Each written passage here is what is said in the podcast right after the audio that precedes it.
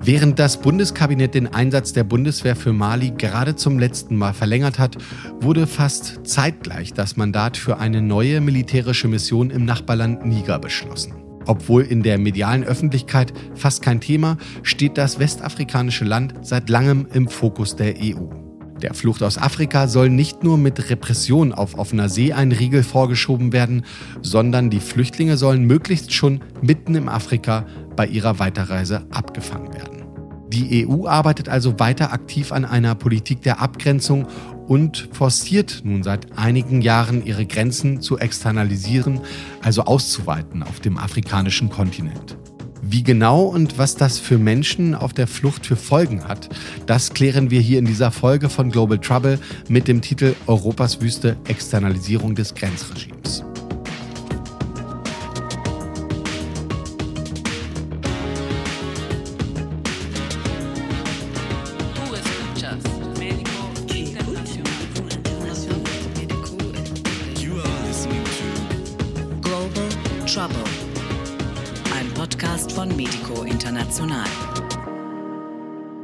Ein Ort, wo das ganze Ausmaß sichtbar wird, ist der Niger und speziell die Stadt Agadez. Warum? Das besprechen wir in dieser Folge mit Kerem Schamberger. Er war Anfang dieses Jahres in Niger, berichtet davon, was er auf seiner Reise gesehen hat. Er macht bei Medico Öffentlichkeitsarbeit für den Bereich Flucht und Migration. Hallo Kerem. Hallo. Kerem, das westafrikanische Land Niger liegt mitten in der Sahara-Wüste, grenzt im Norden an Libyen und Algerien, östlich an den Tschad und westlich an Mali. Und die Stadt Agadez liegt ziemlich in der Mitte des Landes.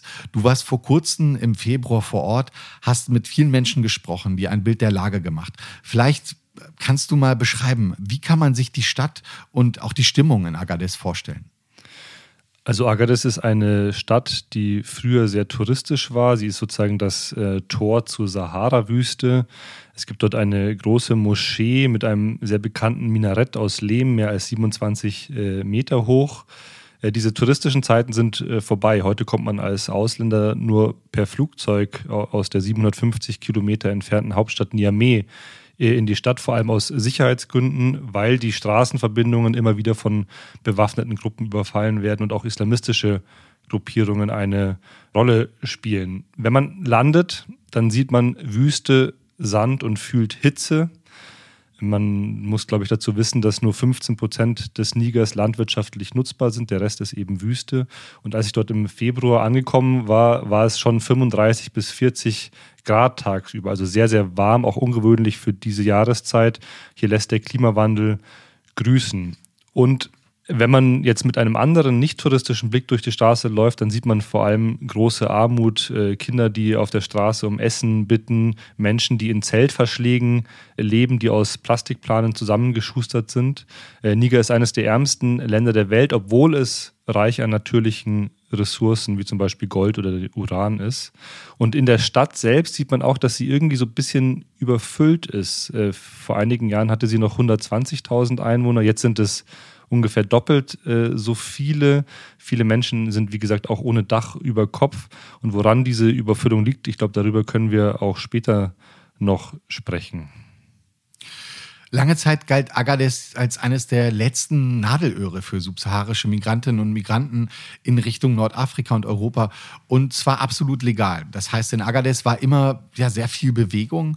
Viele Menschen kommen noch immer jetzt durch die Stadt Warum ist Agadez denn seit jeher so ein, ja, man könnte sagen, Drehkreuz für Migration gewesen? Ja, Niger ist eigentlich schon länger ein Transit als auch ein Ausgangsland für Migration in ganz Westafrika. Im hiesigen Diskurs wird es ja so geframed, als ob alle Menschen, die sich auf den Weg machen, nach Europa kommen wollen. Das stimmt nicht. 80 bis 90 Prozent der Migrantinnen sind innerhalb von Westafrika unterwegs. Man nennt es zirkuläre Migration, die es schon lange gibt, also aufgrund von klimatischen Faktoren oder auch von ökonomischen Faktoren. Die Leute gehen einfach wohin, um sich Arbeit zu suchen oder eben auch aufgrund von lokaler Konflikte, dass man ins Nachbarland geht. Und dabei war Agadez äh, schon immer so ein Durchgangstor für Migration und auch der Startpunkt, wenn man es durch die Wüste in den Norden nach Algerien oder nach Libyen schaffen wollte. Und dabei war in der Stadt Agadez Migration immer schon ein enormer wirtschaftlicher Faktor. Die Menschen dort haben von den Migrantinnen gelebt, Wohnungen vermietet, Lebensmittel verkauft, Ausrüstung für den Weg durch die Wüste. Und auch die Fahrer, die die Menschen gefahren haben, haben sehr gutes Geld äh, verdient beim Transport der Menschen. Das war früher sogar so, dass das äh, nigrische Militär diese Fahrer und diese Konvois bis an die Grenze nach Libyen und in Algerien begleitet haben, damit sie eine sichere Fahrt haben. Und das ist jetzt seit einiger Zeit komplett vorbei.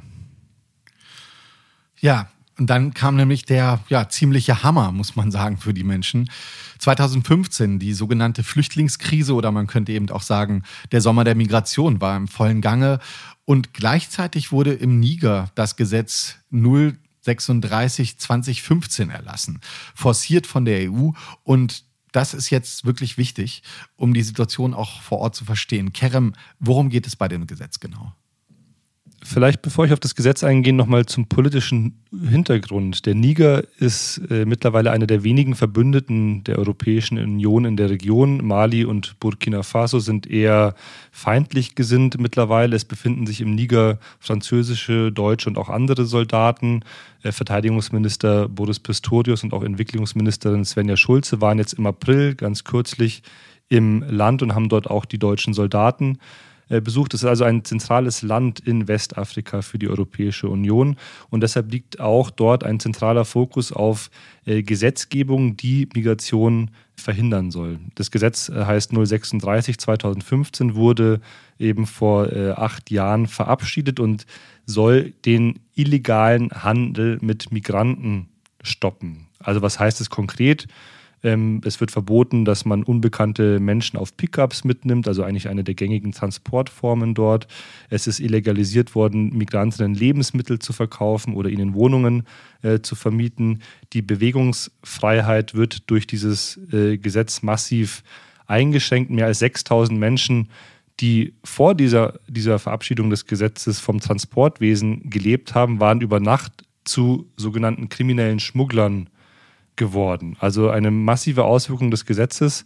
Das Ganze hat noch ein größeres Problem. Es gibt ja die Westafrikanische Wirtschaftsgemeinschaft ECOWAS, die bereits seit Mitte der 70er Jahren den äh, Bürgern der Mitgliedsländer Bewegungsfreiheit äh, garantiert. 15 Länder sind dort Mitglied. Und äh, dieses auf EU-Druck hin verabschiedete Gesetz widerspricht ganz massiv dieser Grundlage oder diesem Grundprinzip der Bewegungsfreiheit, weil sie damit de facto abgeschafft worden ist. Die EU und auch die nigrische Regierung behaupten, dass mit der verstärkten Migrationskontrolle und dem faktischen Verbot von Transport von Migranten Menschen vor der gefährlichen Flucht durch die Wüste geschützt werden. Dem widersprechen viele Menschen, vor allem die Betroffenen selbst. Die Organisation Border Forensic hat sich das mal sehr genau angeschaut. Border Forensic ist eine Investigations- und Rechercheagentur mit Sitz in Genf, die die Rechte von Migranten stärken will. Und dafür nutzt Border Forensic neue Methoden wie die räumliche und visuelle Analyse, um gewalttätige Übergriffe an den Grenzen in der Sahara, den südlichen Alpen oder dem Mittelmeer zu dokumentieren. Für die Folge haben wir mit Rumur von Border Forensic gesprochen. Er hat maßgeblich an der Entstehung einer neuen Studie mitgewirkt, die sich den Fluchtrouten durch die Sahara angenommen hat. La première, la consistait notamment à l'analyse des images satellites Zunächst haben wir Satellitenbilder analysiert. Das hat uns erlaubt zu sehen, inwieweit die Sicherheitsmaßnahmen Grund sind für die starke Vermehrung und Intensivierung alternativer Migrationsrouten.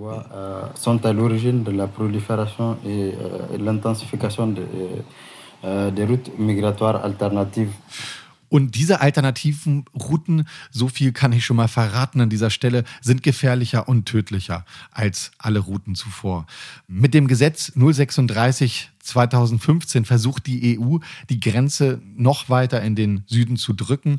So soll sichergestellt werden, dass die Menschen auf der Flucht erst gar kein EU-Territorium betreten und somit auch keinen Asylantrag stellen können. Doch begründet wird die Politik mit Humanismus. Wertegeleitete Außenpolitik ist also gar nicht so was Neues. Was sind denn eigentlich die Folgen genau von diesem Gesetz, Kerem? Ja, es gibt eigentlich zwei Effekte des Gesetzes. Das erste ist, dass die Migration natürlich nicht verhindert wird, sondern sich einfach verlagert. Und zwar die Migrationsrouten der Menschen in den Norden äh, gehen jetzt mitten durch die Wüste jenseits der etablierten Pfade. Man hat Angst vor Militärkontrollen, wo man festgenommen äh, werden könnte. Äh, und mit dem Effekt, dass die äh, Todeszahlen äh, wahnsinnig ähm, steigen. Und der zweite Effekt dieses Gesetzes ist, dass sich in Agadez derzeit Tausende, Zehntausende Menschen stauen. Also ich habe ja schon am Anfang gesagt, dass sich die Bevölkerung in der Stadt in den letzten Jahren nahezu verdoppelt hat. Das sind jetzt die Menschen, die auf dem Weg nach Norden ähm, festsitzen. Äh, es dauert viel, viel länger, jetzt äh, Routen und auch Menschen zu finden, die einen in den Norden bringen. Es sind, es sind aber nicht nur diese Menschen, sondern es sind auch Menschen, die aus Algerien äh, abgeschoben werden oder auch es schaffen, aus äh, Libyen rauszukommen. Und man muss auch sagen, ein Effekt dieses Gesetzes, der sich jetzt nicht auf die Menschen fokussiert, ist, dass, weil die Regierung in Niamey dieses Gesetz verabschiedet hat, äh, in den letzten Jahren mehr als eine Milliarde Euro Entwicklungshilfe der Europäischen Union gezahlt äh, worden sind. Äh, Niger hat so viel bekommen wie fast kein anderes Land. Man spricht hier von der Konventionalisierung von Entwicklungszusammenarbeit. Das heißt, Gelder werden nur dann ausgezahlt, wenn das Land eine Politik, in dem Fall eine Migrationspolitik betreibt, die der Europäischen Union genehm ist. Und ich würde das fast schon als einen Aspekt einer Art neokolonialen äh, Politik bezeichnen, die dort von der EU betrieben wird. Nur wenn ihr nach unserer Pfeife tanzt, unterstützen wir euch finanziell. Und das ist natürlich ein Unding. Du hast es ja gerade eben schon ein, etwas beschrieben. Agadez, ja, da stranden unheimlich viele Menschen. Ähm, es wird immer voller. Aber ein ganz anderes Drama, was aber auch viel damit zu tun hat, wie es in Agadez aussieht, spielt sich noch woanders ab. Und zwar in der Wüste. Und genau da irgendwo ist Point Zero, wie uns Mokhtar Danyaye von der Initiative Alarm von Sahara berichtet hat. Der Point Zero ist die Grenze zwischen dem algerischen und dem nigrischen Territorium. Eine Art Niemandsland, wo keine Infrastruktur vorhanden ist. Alarm von Sahara ist ein transnationales Projekt zur Verteidigung des Rechts auf Bewegungsfreiheit innerhalb des afrikanischen Kontinents. Ihr Motto Free to Move, Free to Stay. Gegründet wurde Alarm von Sahara 2017, als der Niger zum strategischen Punkt der europäischen Externalisierungspolitik wurde und am Point Zero. Da werden immer mehr Menschen ausgesetzt. Algerische Truppen greifen Menschen auf, die die Wüste in Algerien durchqueren wollen, bringen diese Leute dann gesammelt, das sind dann immer so 500 bis 900 Menschen, zu diesem sogenannten Point Zero mitten im Nirgendwo. Und wie das abläuft, das weiß Mokhtar Danyaye aus vielen Zeugenberichten. Algerian uh, forces bring them to that point, that special point, point zero in the night where they drop them and sometimes uh, threaten them by shooting even guns to ask them to uh, continue their way to go back to Niger. Algerische Truppen bringen die Menschen zu diesem Point Zero mitten in der Nacht. Sie werden dann gezwungen, ins nigrische Territorium zurückzukehren, teilweise unter Androhung von Waffengewalt. Von dort sind es 15 bis 17 Kilometer bis ins nächste Dorf, Asamaka.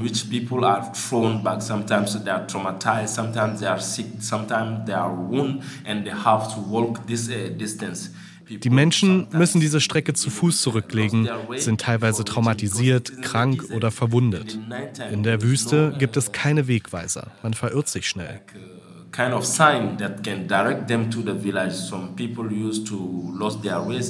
Kerem, du hast ja auf deiner Reise mit vielen Leuten gesprochen. Ich habe ehrlicherweise vor der Vorbereitung vor dieses Gespräch auch noch nie von diesem Ort gehört. Äh, mir das mal im Netz auch angeschaut. Das ist ja wirklich völlig im No Man's Land. Äh, vielleicht kannst du mal kurz beschreiben, wie kann man sich die Situation vor Ort da in Asamaka und in dieser Grenzregion vorstellen?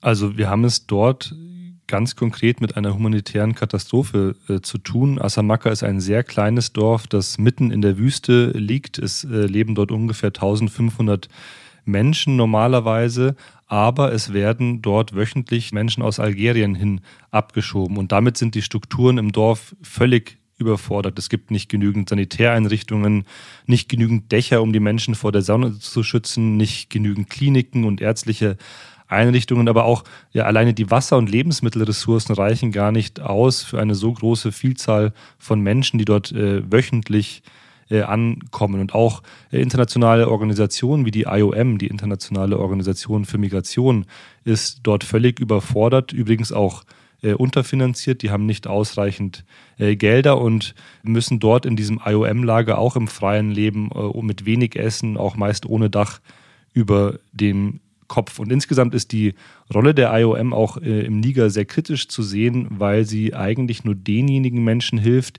die in Anführungsstrichen freiwillig zurück in ihre Heimatländer wollen. Also alle, die das nicht wollen, denen wird nicht geholfen.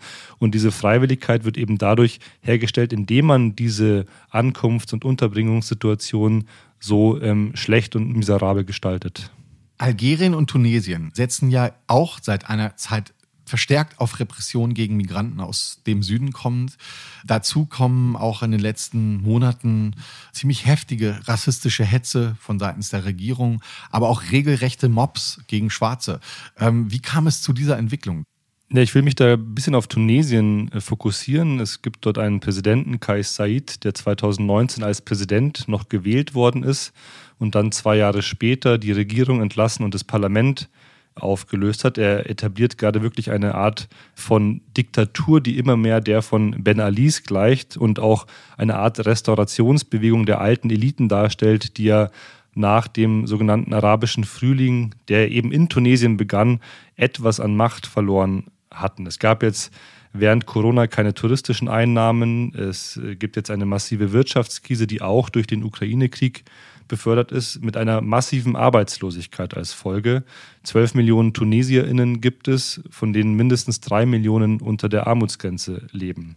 Und jetzt kommen wir in eine Situation, in der in dem Land zwischen 20 bis 50.000 Menschen aus südlicheren Ländern Afrikas leben, meistens Arbeitsmigranten, die dorthin gekommen sind, um ein besseres Leben zu suchen. Und diese werden nun ganz klassisch von dem autoritär regierenden Präsidenten Said als Sündenbock präsentiert und Rassismus wird hier, das kennen wir ja auch, als Blitzableiter verwendet. Also er hat eine Rede gehalten, in dem er von einer großen Umvolkung spricht, also eine Theorie, die eigentlich von der europäischen Rechten kommt, die er hier interessanterweise anwendet und sagt, die schwarze Bevölkerung soll die weißen Araber, die in Tunesien leben, ersetzen. Und diese Rede und auch danach folgende Veröffentlichung haben dazu geführt, dass schwarze Migrantinnen im Land äh, massiv verfolgt worden sind. Ihnen wurde gekündigt, sie wurden aus den Wohnungen rausgeschmissen, auf offener Straße verprügelt, sodass wirklich Rettungsflüge von ihren Herkunftsländern organisiert werden mussten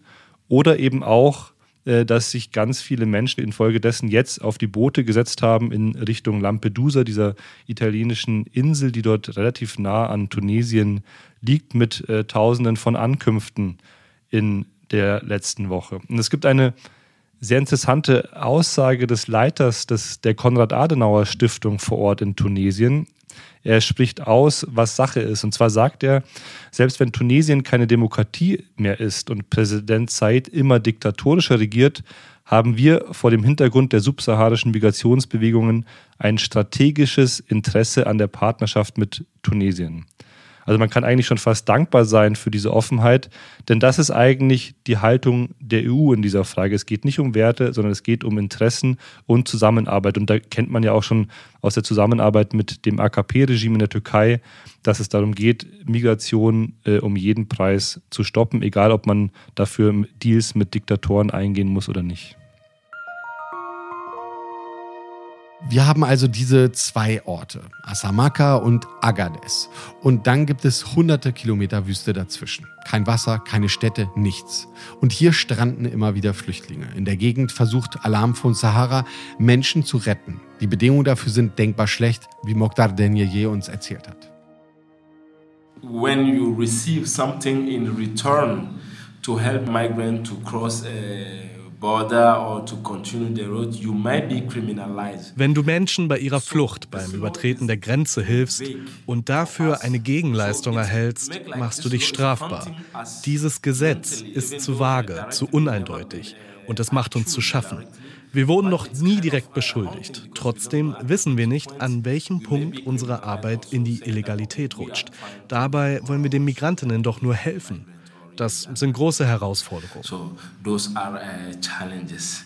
Das Netzwerk Border Forensic hat mit einer Datenanalyse mit Hilfe von Satellitenbildern und einer sogenannten Analyse des Dehydrationsrisikos äh, ausgewertet, was die Folgen der Kriminalisierung des Transports von Migranten sind.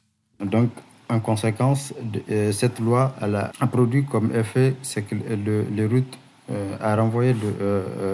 dieses Gesetz hat also bewirkt, dass die Beförderung von Migrantinnen illegalisiert und an entlegene Orte abgedrängt worden ist.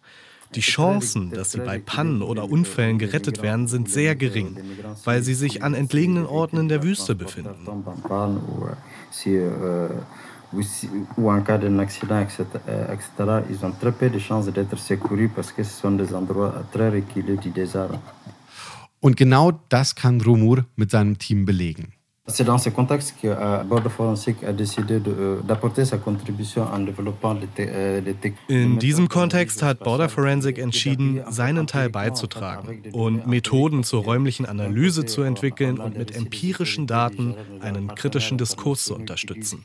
Wir wollen anhand unserer Analysen und entgegen dem offiziellen Narrativ zeigen, dass das Gesetz genau den gegenteiligen Effekt produziert, das es behauptet zu haben.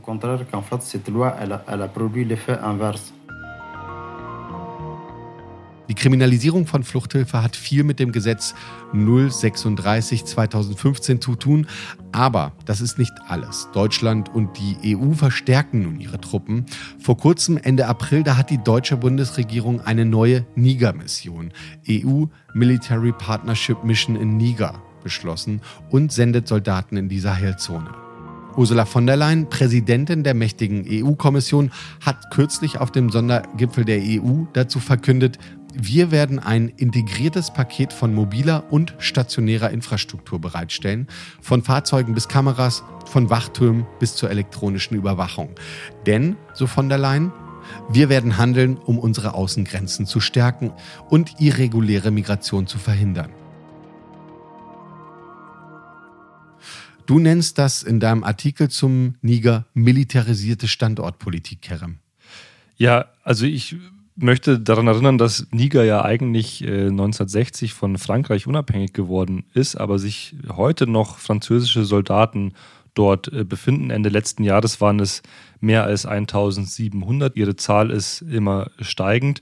Und ich glaube, es ist ganz wichtig im Kopf zu behalten, dass die Franzosen in der Region als europäisches Land sehr dominant sind und eine klassische Machtpolitik zur Durchsetzung eigener Interessen betreiben. Das sieht man an der Frage des Urans.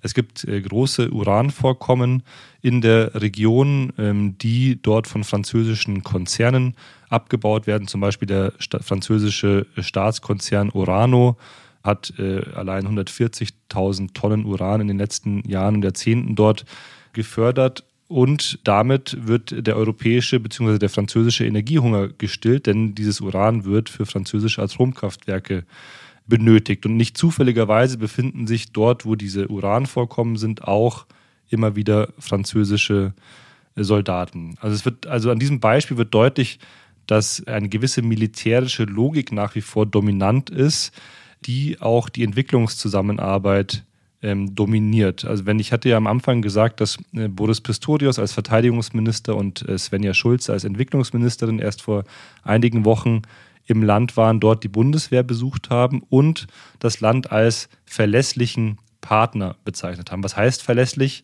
Verlässlich heißt den EU-Interessen von Abwehr, von Migration und Ausbeutung der natürlichen Ressourcen nachgebend oder folgend. Und jetzt kommt eben seit Anfang dieses Jahres eine sogenannte Military Partnership Mission, die als eines von mehreren Zielen hat, äh, Migration durch den Einsatz und die Ausbildung von Militär zu äh, blockieren. Nigrische Truppen werden also quasi weiter qualifiziert, um weiterhin bessere Straßenkontrollen durchführen zu können. Äh, also eine, ja, eine klassische ähm, äh, Machtpolitik.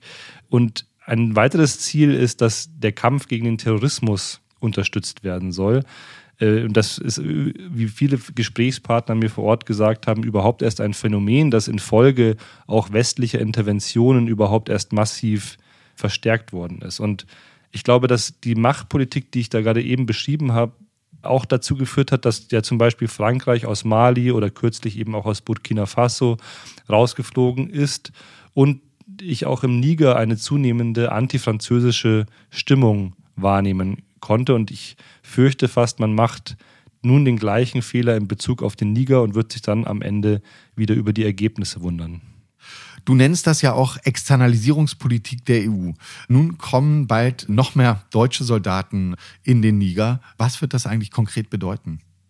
Also Externalisierung meint in diesem Zusammenhang die Verlagerung von Grenzkontrollmechanismen nach außen aus dem eigenen Staatsgebiet heraus und die Übertragung an andere staatliche oder paramilitärische Akteure. Und ich glaube, es ist hier ganz grundsätzlich falsch, dass Migration ständig als Sicherheitsproblem dargestellt äh, wird, dem man mit mehr Militär, mehr Soldaten, Waffen oder Grenzkontrollen äh, in Westafrika begegnen könnte. Das ist ein Grundfehler. Und ich glaube auch die Antwort für den Niger und generell die Sahelzone liegt nicht im Militärischen. Also man sieht es von 2012 bis heute hat die Zahl ausländischer Truppen in der Region stetig zugenommen, aber ist damit die Sicherheit größer geworden? Nein. Hat damit die Migration de facto abgenommen? Nein, eigentlich eher im Gegenteil. Und im Gespräch mit Mokhtar Danyal, der hat mir auch gesagt, dass diese zunehmende Externalisierung für die Menschen in der Sahelzone eigentlich mehr Unsicherheit und nicht mehr Sicherheit bedeutet. Aber man wird daraus nicht schlau. Im Juli 2022 hat die EU-Grenzschutzagentur Frontex auch nochmal ein Abkommen äh, mit äh, dem nigerischen Innenminister abgeschlossen, eine neue operative Partnerschaft zur Bekämpfung von Schleuserkriminalität wird es genannt. Aber hier geht es eigentlich auch nur darum, Migration nach Europa zu erschweren. Und all das hilft ja auch nichts. Also die Menschen kommen trotzdem. In Italien sind in den ersten drei Monaten dieses Jahres bereits mehr als 31.000 Menschen angekommen. Im Vorjahreszeitraum waren es 7.900. Also auch noch eine andere Zahl. Es sind bereits dieses Jahr 830 Menschen auf dem Mittelmeer, auf dem Weg nach Europa ertrunken. Und ich glaube, deutlich wird, äh, dass Migration sich nicht durch Externalisierung, durch Militär, durch neue Grenzbefestigungen stoppen lässt, sondern die EU entscheidet mit dieser Politik eigentlich aktiv darüber, dass sie nur mehr Menschen an den Außengrenzen Europas sterben lassen will. Und das ist eine Politik, die man nicht mittragen kann. Der FDP-Fraktionsvorsitzende Christian Dürr hat gefordert, dass Staaten des globalen Südens nur dann Geld für Klimaschutz erhalten sollen, wenn sie im Gegenzug abgeschoben aus Deutschland aufnehmen. Zugleich wird in der EU diskutiert, dass Handelsvorteile und geringere Zugangszölle für europäischen Markt nur die erhalten sollen, wenn auch Rückführungsabkommen mit den entsprechenden Staaten existieren. Wie werden eigentlich solche Forderungen ähm, vor Ort wahr und auch aufgenommen? Ja, dazu hatte ich wirklich ein sehr aufschlussreiches Gespräch mit einem weiteren Medico-Partner vor Ort, und zwar mit Alternativ Espace Citoyen, also AÖC. Das sind so kritische linke Intellektuelle und Investigativjournalistinnen. Ähm, und die haben diese Frage verbunden mit der zunehmenden Unterstützung für Russland in einigen Ländern der äh, Region. Und die haben gesagt, das sind genau diese Debatten aus der EU, die zu einer solchen un zunehmenden Unterstützung führen. Und die als AOC haben sich das auch genauer angeschaut. Wir haben da lange drüber diskutiert bei einem Mittagessen. Also Sie sagen, dass die zunehmende russische Unterstützung in der Region nicht bedeutet, dass man das autoritäre russische politische System unterstützt, sondern dass es eine Möglichkeit ist, aus der jahrelangen Umklammerung durch den Westen herauszukommen kommen. Also eine Möglichkeit mit der Unipolarität zu brechen und dass eine multipolare Welt dem globalen Süden mehr Handlungsspielraum geben könnte, sich eben nicht mehr nur immer für eine Seite entscheiden zu müssen. Und Sie haben auch betont, dass Demokratie und demokratische Weltwerte im Westen nur eigentlich nach innen gelten, wenn es aber um seine eigenen Interessen nach außen geht, dann handeln westliche Staaten sehr ähnlich auch wie andere Staaten, wie, wie China oder wie Russland, äh, und haben nochmal deutlich gemacht, dass es eben nicht um Werte, sondern um geostrategische, ökonomische und auch politische Interessen geht. Wir haben noch gar nicht über die Regierung vor Ort gesprochen. Was herrscht im Niger für eine Regierung und warum stellt sich eigentlich niemand gegen die Forderung der EU? Also äh, profitiert quasi die eigene Bourgeoisie vor Ort, die Elite des Landes von den Deals mit Europa. Ähm, warum spielt die nigerische Regierung dieses Spiel mit?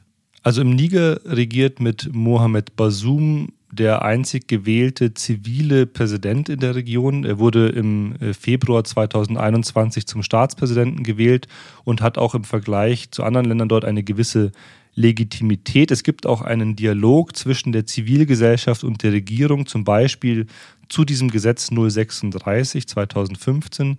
Es gab dabei da zum Beispiel letztes Jahr im Sommer einen Workshop zur grundsätzlichen Überarbeitung dieses Gesetzes.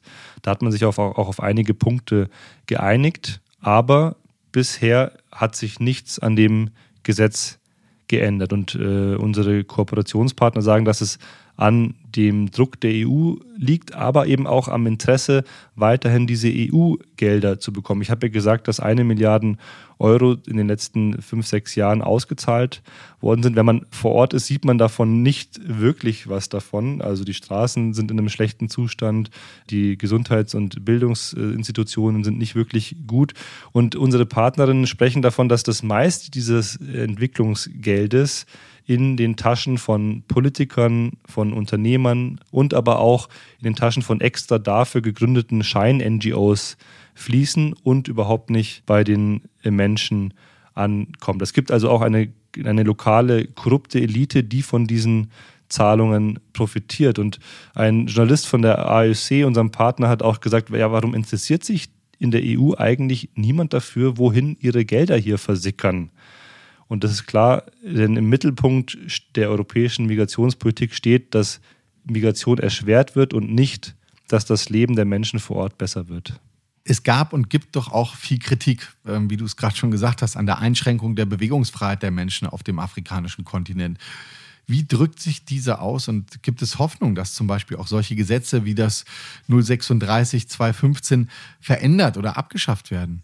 Es ist ganz wichtig, deutlich zu machen, dass die Menschen das alles nicht passiv über sich äh, ergehen lassen. Ich würde auch Migration an sich als eine sehr, sehr große soziale Bewegung deuten, die ja stattfindet, trotz all dieser Blockadeversuche. Und es gibt auch aktiven politischen Widerstand, einen Akt des Widerstehens zum Beispiel, äh, habe ich selber besucht. Ich war am 6. Februar Teil einer Commemoration. Also es geht darum, den getöteten und verschwundenen Migrantinnen und Migranten äh, eine letzte Ehre zu erweisen, über sie zu sprechen, über die Erfahrungen mit ihnen zu sprechen, also ein Stück Würde zurückzugeben. Und das war in Agadez in so einem großen Saal, wo äh, 100, 150 Migrantinnen waren und über ihre Freunde gesprochen haben. Und das war unglaublich ergreifend, aber auch unglaublich bestärkend, dass man das nicht einfach über sich ergehen lässt. Und äh, zum Beispiel unser Partner Alarm von Sahara wird jetzt auch zusammen mit anderen vor dem äh, obersten Gerichtshof der westafrikanischen Wirtschaftsgemeinschaft ECOWAS äh, Klage gegen dieses Gesetz einlegen, weil es eben diesem grundlegenden Prinzip der Bewegungsfreiheit innerhalb der ECOWAS widerspricht. Und ich glaube, darin kann man sie nur unterstützen und auch hier in Deutschland für Aufmerksamkeit sorgen. Schauen wir vielleicht einmal noch nach Agadez, wo unser Gespräch angefangen hat und wo die Folgen dieser Politik auch so sichtbar werden. Die Stadt scheint Start und viel, für viele auch Endpunkt ihrer geplanten Route nach Europa zu sein. Viele sitzen da ja in der Falle, kommen weder weiter noch zurück. Gibt es für die in Agadez gestrandeten überhaupt eine Option, da rauszukommen? Nein, es gibt da nur sehr, sehr wenige Optionen. Ich hatte ja gesagt, dass die Internationale Organisation für Migration äh, massiv unterfinanziert ist, die sie die Menschen nur unterstützt, wenn sie zurückgehen wollen. Und äh, mittlerweile ist es so, dass die Gelder so wenig sind, dass selbst wenn Menschen zurückgehen äh, wollen, sie nicht mehr von der IOM zum Beispiel registriert werden, weil sie einfach keine Kapazität haben, äh, Flüge äh, zurück zu. Das heißt, die Menschen sind dort äh, völlig auf sich gestellt leben auf der Straße. Zum Beispiel, es gibt dort ein großes IOM-Lager, das eben die Menschen nicht mehr aufnimmt. Und um dieses Lager herum äh, müssen die Menschen da unter LKWs, unter Zeltplanen äh, lagern, in der Hoffnung, irgendwann registriert zu werden und irgendwann vielleicht einen Weg äh, zurück. Und für die Menschen, die nicht zurück wollen oder auch überhaupt nicht zurück können, ist die Situation noch äh, schlimmer. Die müssen sich zum Teil als Prostituierte äh, ähm, oder als Sexarbeiterinnen äh, das Leben dort verdingen, haben oftmals fast nicht, nicht genug zu essen und können auch sich zum Beispiel einen Arztbesuch überhaupt nicht leisten. Also die Situation der Menschen in Agadez ist dramatisch. Über die Situation im Niger und vor allem in der Stadt Agadez haben wir gesprochen, diese Folge mit Kerem Schamberger. Vielen Dank, Kerem, für das Gespräch. Danke für die Einladung. Kerems Artikel, die ich im Podcast angesprochen habe, verlinken wir in den Show Notes. Außerdem wird bald die Studie von Border Forensic erscheinen, über die wir hier gesprochen haben. Wer das lesen möchte, findet es dann auf medico.de.